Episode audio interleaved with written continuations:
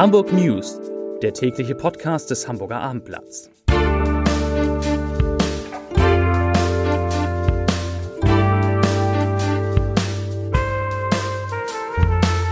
Moin, mein Name ist Lars Heider und heute geht es um die 50.000 Frauen und Männer, die für städtische Unternehmen in Hamburg arbeiten und die deutlich mehr Geld haben wollen. Weitere Themen.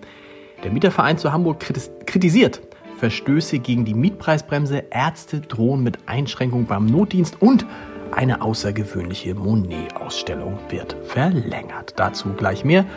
Zunächst aber wie immer die Top 3, die drei meistgelesenen Themen und Texte auf abendblatt.de. Auf Platz 3, gute Nachricht für Cineasten. Hamburg bekommt ein Kinoabo. Interessant. Auf Platz 2, Profi-Investoren kaufen weniger Immobilien, außer in Hamburg. Und auf Platz 1, da wird es jetzt eng für Hamburg Corona. Auch Niedersachsen und Bremen schaffen die Isolationspflicht ab. Das waren die Top 3 auf abendblatt.de.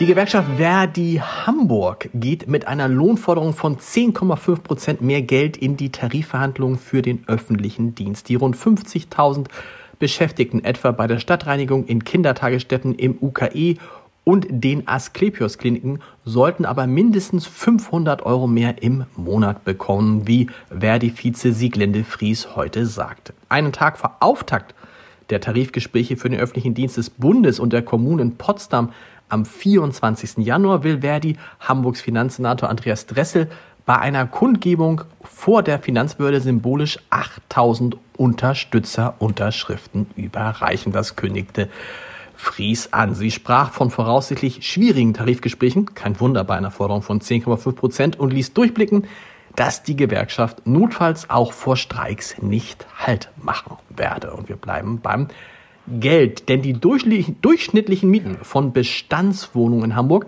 haben sich laut einer aktuellen Auswertung des Immobilienportals Immowelt innerhalb von zwölf Monaten um sieben Prozent erhöht und liegen derzeit bei 12 Euro 50 pro Quadratmeter.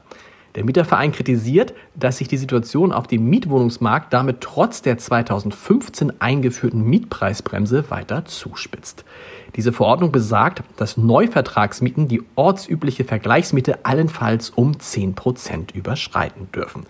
Laut Hamburger Mietenspiegel 2021 soll die Durchschnittsmiete danach in Hamburg bei 9,29 Euro pro Quadratmeter liegen das sind aber 35 Prozent unter dem Schnitt der Immowelt-Auswertung. Und dazu sagt Rolf Bosse, Vorsitzender des Mietervereins, ich zitiere, die Auswertung unseres Mietpreisbremse-Checks bestätigt, dass viele Vermieter die Mietpreisbremse schlicht ignorieren. Im Jahr 2022 wurden mehr als 850 Verstöße dokumentiert. Im Schnitt zahlen die Mieter rund 260 Euro zu viel pro Monat. Zitat Ende. Und an dem Online-Check des Mietervereins hatten sich rund 1000 Mieter beteiligt. Das ist keine gute Nachricht für Patientinnen und Patienten in der anhaltenden Infektwelle. Die niedergelassenen Ärzte in Hamburg beabsichtigen, den Notdienst erheblich einzuschränken. Das würde die acht Notfallpraxen betreffen, den fahrenden Notdienst und insgesamt das Angebot um den Arztruf 116 117. Hintergrund ist ein Honorarstreit mit Bundesgesundheitsminister Karl Lauterbach und den Krankenkassen um eine Bezahlung aller ärztlichen Leistungen. Die Vertreterversammlung der Kassenärztlichen Vereinigung hat einstimmig einen Antrag des Orthopäden, Orthopäden, so muss es heißen, Thorsten Hemker beschlossen, der in diese Richtung zielt. Hemker ist auch ärztlicher Geschäftsführer der Facharztklinik Hamburg am UKE. Sein Antrag, der dem Abendblatt vorliegt, hatte wie die meisten, äh, Hemker, Entschuldigung, dessen Antrag dem Abendblatt vorliegt, hatte wie die meisten Praxisärzte nicht mehr hinnehmen wollen, dass Lauterbach die Neupatientenregel gestrichen hat, die Ärzte aber gleichzeitig aus ihrem Budget die explodierenden Kosten für die Notfallpraxen und den Arztruf größtenteils selbst tragen sollen.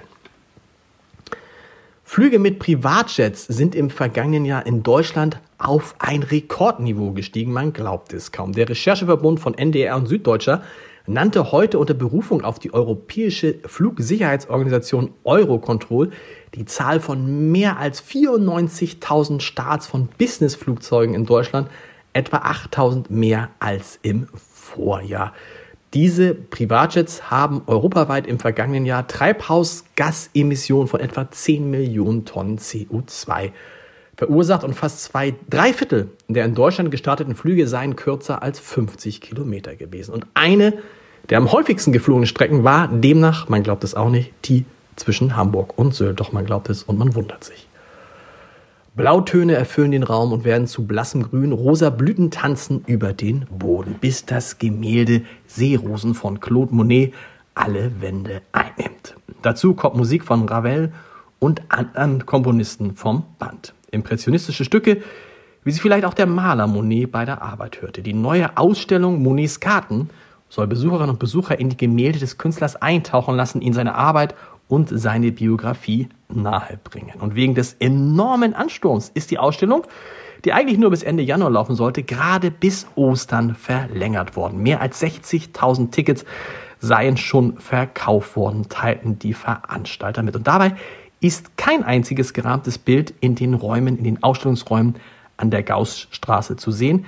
Denn die Ausstellung auf etwa 1000 Quadratmetern basiert auf Virtual Reality und erstellt mit Videos und Projektionen ein sogenanntes immersives Erlebnis. Habe ich auch noch nicht gehört. Bei einem Rundgang durch die insgesamt drei Bereiche können die Besucher Monets Werke so mit allen Sinnen wahrnehmen. 60.000 haben das schon getan. Und der Podcast-Tipp des Tages passt zu dieser letzten Meldung, denn es gibt eine neue Folge unseres Kunstpodcasts Ich sehe was, was du nicht siehst. Und in der geht es diesmal um eine gewaltige Frau. Und es ist ein gewaltiges Bild und es ist ein schönes Gespräch geworden mit dem Direktor der Hamburger Kunsthalle Alexander Klar. Hören Sie mal rein unter www.abendblatt.de slash podcast. Da finden Sie auch alle Podcasts, die es vom und mit dem Hamburger Abendblatt gibt. Und wir hören uns morgen wieder mit den Hamburg News um 17 Uhr. Bis dahin. Tschüss.